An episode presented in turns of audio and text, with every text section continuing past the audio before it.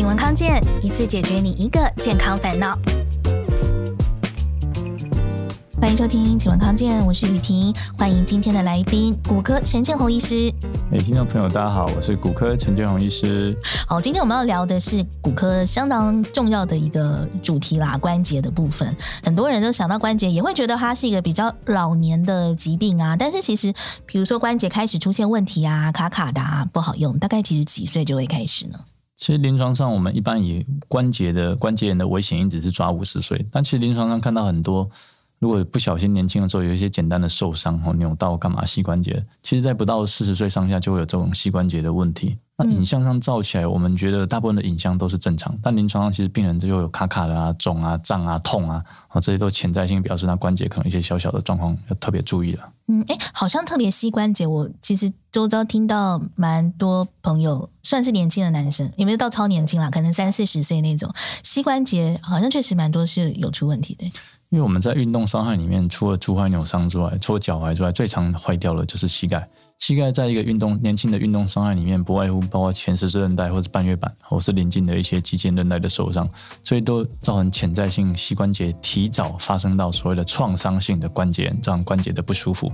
那临床上病人的主诉呢，除了痛、肿、卡卡，哦，活动度的下降，哦，紧紧的，都是我们要特别注意的，它是不是有关节炎的早发的产生。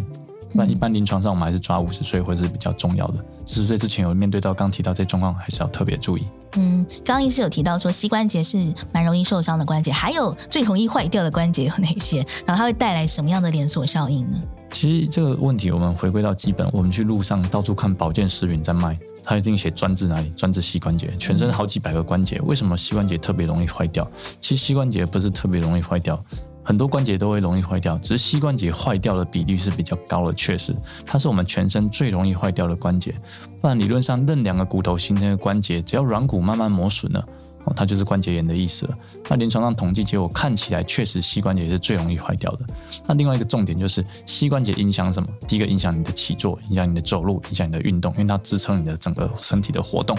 所以大家都知道，膝关节要如何去保养是非常重要的。这也是为什么网络上我们特别去强调膝关节的保养，并不是说其他关节不会坏掉，其他关节当然也会啊。我们临床上遇到很多五十岁的女生，长期在洗碗啊，做一些精细的动作，五十岁的手掌的肌部叫基底关节炎。或是长期使用，然后手指都变形了，然后验血验出来也没有明显的类风湿，一照还是骨关节炎，所以并不是只有膝关节会有所谓的退化性的关节，其实很多关节都会，只是膝关节的是全部最容易坏掉的关节，加上它影响的哦又比较大，这样慢慢有年纪，我们最怕就是走路的问题，因为走路下一步就是什么，就是不稳，就是跌倒。就是相对跌倒带来一些并发症的产生，所以这就是为什么我们一直强调膝关节的保养非常的重要。嗯，另外有跟医师聊过骨松嘛，骨松可能有时候自己是不会有感觉的，但是像关节这样子出问题或退化性关节炎，有可能会自己毫无感觉吗？其实早期的关节，我们怎么去评估什么叫关节？刚刚提到就是软骨的磨损，我们骨头跟骨头形成叫所谓的关节，在。关节里面包覆着骨头那一层叫软骨，软骨本身是没有神经的，它就像一个保护膜。当软骨随着这样关节呢产生软骨磨损，它就变硬骨相磨，就会有疼痛的问题产生。像软骨没有血管，所以它本身呢很难恢复啊。就算你打一些针、吃一些药，有些时候效果有，但是有限，所以多多少少还是会面对到一些慢性疼痛、不舒服的状况。好，这都是我们特别要注意的肿胀。活动度下降、卡卡、紧紧，哦，这都是临床上早发性的关键要特别注意的地方。但这时候临床你去照，诶，可能 X 光片照起来没有明显的关节空间的狭窄，可是你已经有不舒服的产生，这些都是要特别注意的。嗯，意思就是说，虽然是去做检查，可能看起来影像上好像没有问题，但是自己已经感觉不舒服。对，软骨其实多多少少已经有磨损了，这也是为什么我们后来有些时候会做一些关节镜，做一些核磁共振，去看一下检查一下，到底是不是软骨已经有磨损了。这也是为什么现在很多的治疗都针对软骨在治疗，包括最新的，包括未来会提到所谓的干细胞，这都是大家特别注意的地方。哦，所以其实关节的发炎的重点或关节退化的重点，其实是在软软骨的磨损。对。那软骨它是没有神经的，对，是一个保护膜，它不一定会有可能，不一定会有症状，不一定会有感觉。我觉得这是一个非常重要的关键，所以它可能跟骨松一样，你自己也可能是不自觉的，对不对？应该说，你软骨磨掉之后，它就变硬骨在磨，所以动的时候它受力的时候，它变硬骨磨就会痛。哦、这也是为什么很多时候，哎，双面照起来可能照相角度的关系，你照起来缝隙还好，可是你开刀开进去，或是关节镜做进去，或是核磁共振做起来，哎，原来它软骨已经有不等程度的磨损了，类似所谓的软骨软化的现象。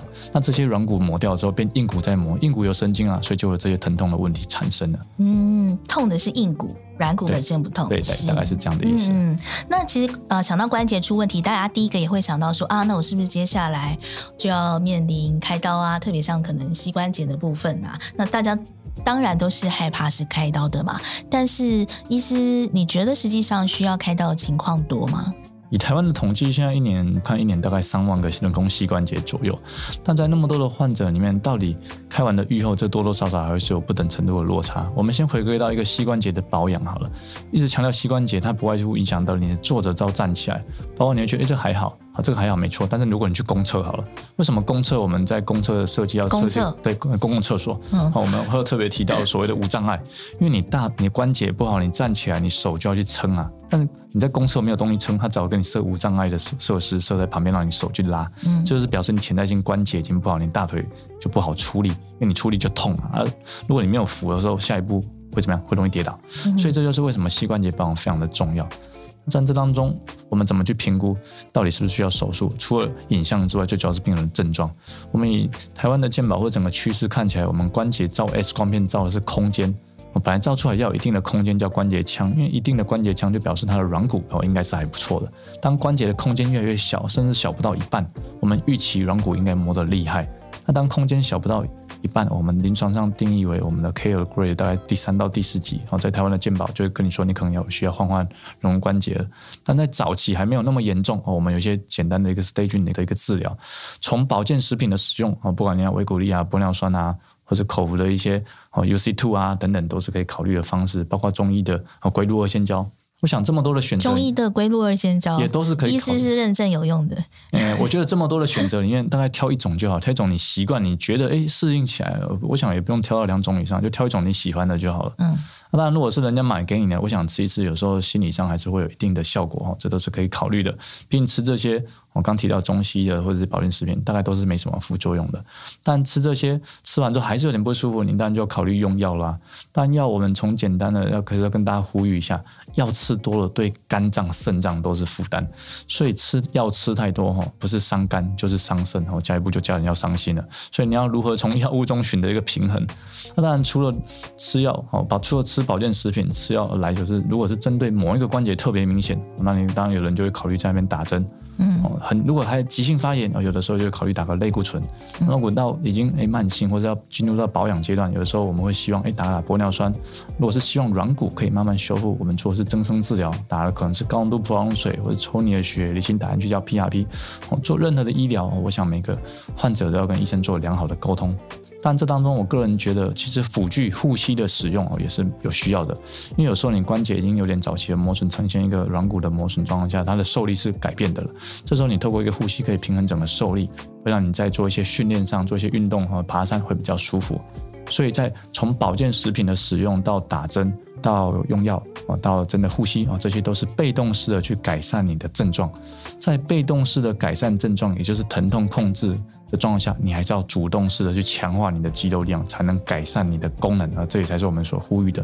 包括哪一天你不幸去面对到开人工关节，人工关节把软骨切一切，人工关节装上去，开完之后你的大腿还是要训练啊！你不能预期软骨切一切，你大腿就可以跑得像一百公尺，像一些选手一样快。软骨切完之后，你还是要回归到基本的，把大腿做强化的训练。这也是为什么很多开完刀的患者他会面对到疼痛无力，因为他大腿长期是没有在训练的。所以这就是呼吁到基本的膝关节的保养，不外乎大腿前后侧肌力的训练的平衡都非常的重要。那深蹲就是一个其中很简单的一个方式。嗯，医师有讲到一个重点，就是说除了有被动式的改善，还要主动强化。另外一个很重要的观念是，因为大家可能有一个观念，就觉得我只要开刀之后就。一劳永逸，对，对，但其实反而开刀之后，你还是要继续去做这个强化的，对不对？对，因为开刀只是把软骨切一切嘛，因为刚提到软骨没有神经，那软骨磨坏了变硬骨再磨，然后就开始痛了。那开刀就是把整个软骨切掉，然后把人工关节装上去。装上去之后，你还是要去强化你的大腿的前后侧的力量，甚至骨内侧跟骨外侧的肌力。哦，因为慢慢也有研究针对你慢慢摔倒的人，他是不是股四头里面的内侧、中间或是外侧肌哦，因为你的疼痛造成你这些出力的一些比例的失衡。我想这都是未来研究会跟大家分享的。嗯，所以并不像大家想的一样，所谓的开刀就叫做根治，是不是？开刀是软骨的根治，因为它把软骨都切掉，装了人工的了。嗯。但至于你说功能的改善，我想不是只是开刀，还是包括透过大腿的训练。毕竟一个手术，我们开完从早期的。疼痛控制到消肿，到中长期关节活动度的增加，到最后肌力的训练，我想才是整个精髓的所在。并且手术的时间其实从头到尾顶多一两个小时，算很多了。但是其实整体的复原期间往往不是一两天、一两个礼拜，而是要一两个月甚至以上哦，甚至三到六个月。所以大家都要去评估整体哦，怎么样才是对你最有帮助的，尤其对家里的长辈。嗯，好，保护关节，尤其是保护膝关节，主动强化才是最重要的。但到底要怎么主动强化呢？休息一下再回来聊。还有另外一个都市传说，就是玫瑰花茶，这都是真的吗？的确哦，这些都是有根据。说酒后吐真言这个事情是真的吗？因为酒精会抑制你的前额叶功能。那前额叶是什么功能？太太专业，太专业。可能有睡眠呼吸中止症的情况哦。男生就是比女生多。哎，为什么？所以小时候胖不是胖这句话是错的，是不是？小时候胖基本上就是胖。对，而且我那一天在养。想听更多精彩内容，快搜寻听康健 Podcast。好，刚刚有聊到说，诶，主动强化的部分呢？那到底什么是主动强化？其实一个关键就是运动嘛。那讲到关节，尤其是膝关节，大家很多人都会觉得说，我膝关节、膝盖开始痛了，就不太敢运动，或者说开过刀就不太敢运动。但是医师要强调的说，就是因为膝盖痛才更要运动，就是因为开过刀才更要运动。没错，如果以我的想法，就像我在诊间都会跟病人说，一当当的脉贼，一当贼的脉的，你被的膝盖骨就等了，可以。动可以站就不要坐，可以坐就不要躺哦。重点是要多动，只是要怎么动，怎么在有点不舒服的状况下来动。因为痛有很多原因，除了软骨的磨损，除了肌腱的发炎，很多时候包括是不是所谓的转移痛，包括髋关节、踝关节造成的膝关节痛，包括脊椎的神经造成的痛，包括开完刀的转扎造成的痛，这些都是临床上要特别注意的。但这些都不构成不能动的条件。你不能因为担心关节软骨的磨损就不动啊，就像担心怕呛到就不吃饭，那人生要做什么？躺在那边等啊？我想不是这样的，我们只有积极的强化临近关节旁的肌肉力量，才能改善关节的一些活动。只是说怎么是改善？从基本的疼痛药物的控制，包括说药物啊、打针啊，包括辅具啊，这都是可以考虑的。那你膝关节的旁的肌肉，最主要就是大腿前后侧的肌肉。前侧就是我们常说的股四头肌嘛？对，前侧叫股四头，但是它有分股内侧、股中间、股直跟股外侧，每一条肌肉的训练又不太一样。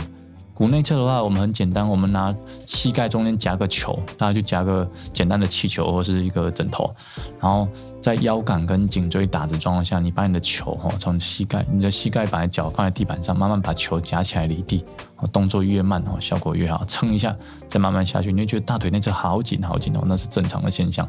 那来骨直哈，就骨中间，你就往前踢脚就好了。这也是坊间健身房的机台最多的设计。健身房机器的设计哈，都是根据我们肌肉解剖构造在设计的。它每一个机台的设计基本上都单关节，可能多肌群不一定哈。它强化你的肌肉力量，然后骨外侧就做类似往外把脚踢出去的这个动作。但在做这些训练的第一件事，一定要做足够的暖身。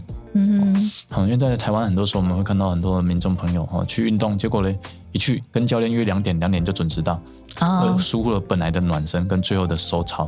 嗯，所以运动很重要，但是不要为了降低运动伤害的发生，尽量把时间慢慢砸在暖身跟收操，包括这些伸展啊，或是用一些筋膜球、筋膜枪滚筒的方式来放松一些筋膜。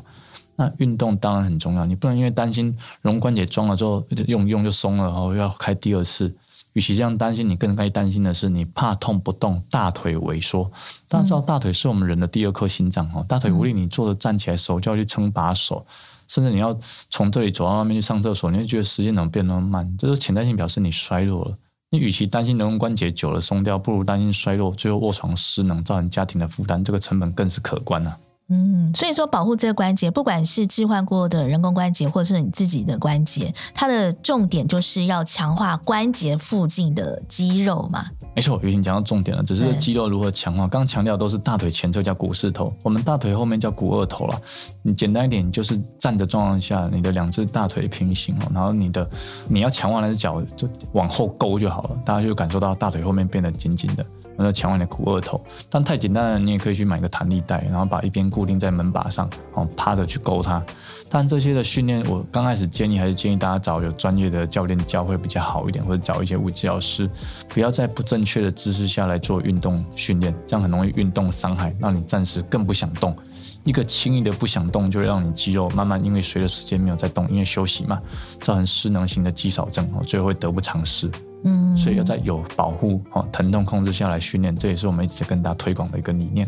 好，所以很多人会说，哎，我膝盖不好，可不可以跑步？可不可以爬山？可不可以骑脚踏车？可不可以游泳？可不可以重训？全部都可以吗？如果这样问我的话，我会告诉你听啊，跟听众朋友，全部都可以，只是你要怎么。对什么对，but，but 第一个就是你要先评估你推脱它软骨磨损到什么程度，嗯、那真的很差，医生都建议你开了。我就当然觉得你在不开状况下你要做这些，反正都已经要开了，你说你再磨一磨会更差，也不会啊，也都是开啊，对不对？但是你反而因为这样怕痛不动，第一肌肉萎缩，肌肉萎缩我们临床上最常看到的就是第一年来拿单拐来，第二年来看诊拿四脚拐来，再隔一年来坐轮椅来，从头到尾都是怕痛不动，结果嘞。最后就是走入这样失能的人生，造成家庭很大的困扰。该开早点去开，重点是开完肌肉要训练，不该开你还是要在保护下去训练它，因为你要在训练状况下，你才能强化你的功能。这也是所谓的运动赋能的概念，而不是说哦药物吃一吃。为什么有很多人吃到最后都洗肾？因为很多药物的代谢最后都从肾脏出去，所以在吃药的时候，如果你今天吃的 A 药是从肾脏代谢，我建议你另外一颗药就是吃从肝脏代谢的。哦，有时候加成上效果上一加一会大于二，让你止痛效果更好。当然，我们不是说一定要吃药了，毕竟很多时候心理上的调试也可以改善疼痛的，类似你可以转移注意力，这也都是止痛的方式之一。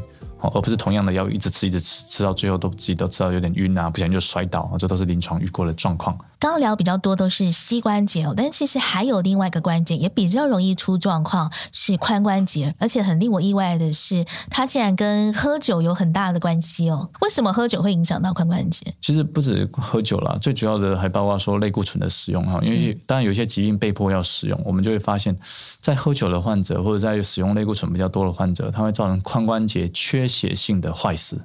哦，一部很有名的日剧的一个叫《一龙》，好像细节我就不讨论太多。那部电影听说本来连续剧要拍第五季的，后来可能是前四季那个那个男主角可能因为工作压力大，演那部戏的男主角，对，可能。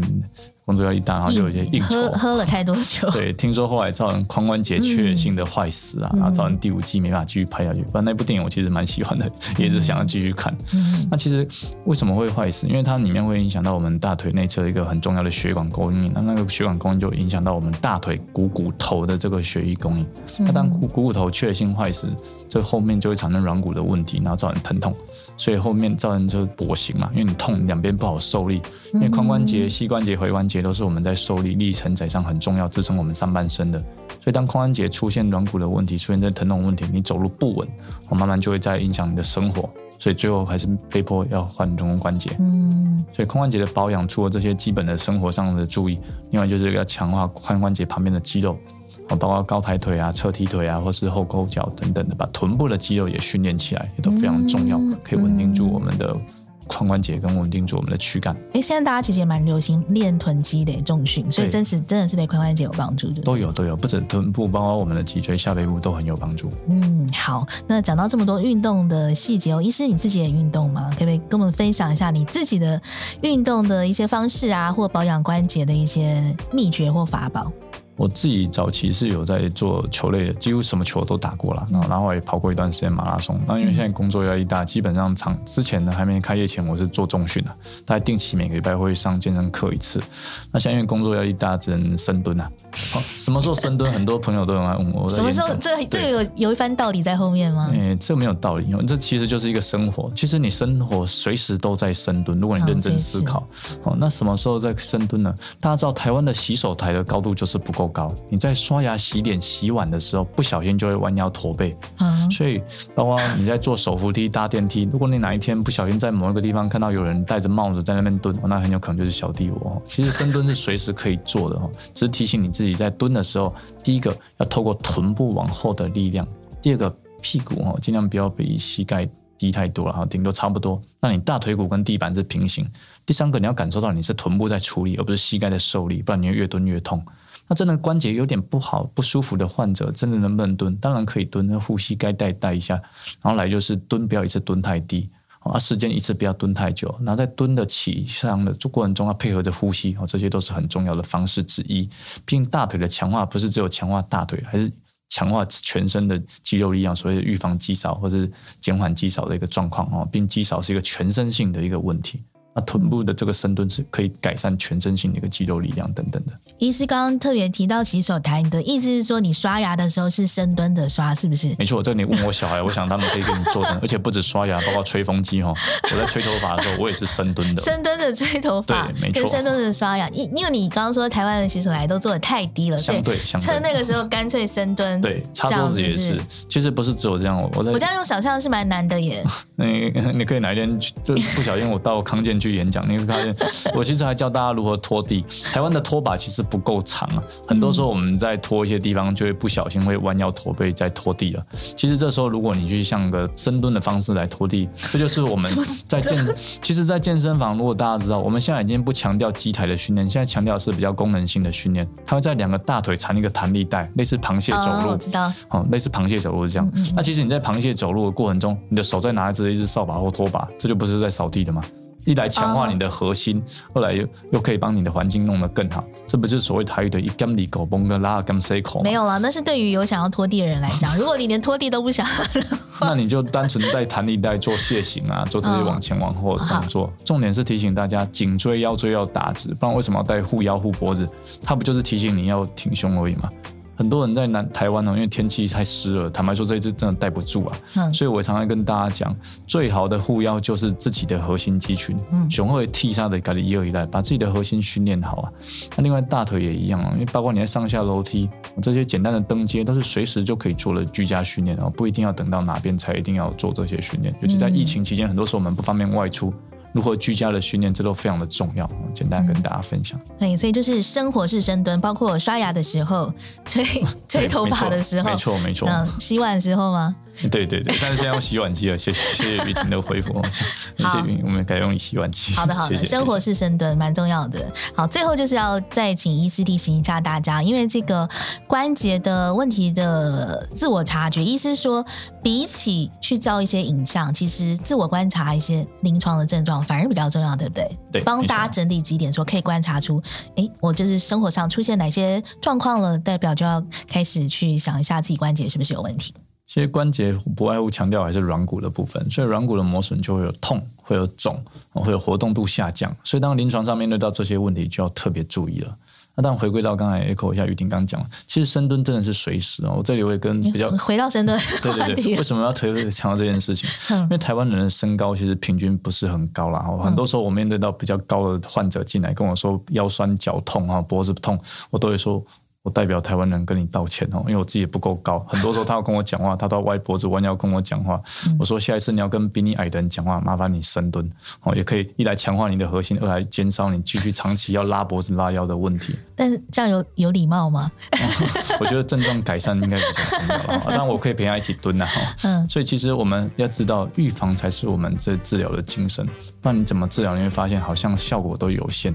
就像为什么很多会肌腱炎有的没有的，不就是不外乎简单一点，就是肌肉的过度使用，然后撑不住你本来的张力嘛，然后慢慢又老化。所以有很多时候我们要做一些伸展，做一些核心，做一些肌力的训练，就是降低这些疾病的发生，来减缓疼痛的产生。是，感谢医师的提醒哦。如果喜欢今天的内容，记得给我们五星好评。有任何问题也欢迎留言。请问康健，下次见喽，拜拜。好，谢谢大家，拜拜。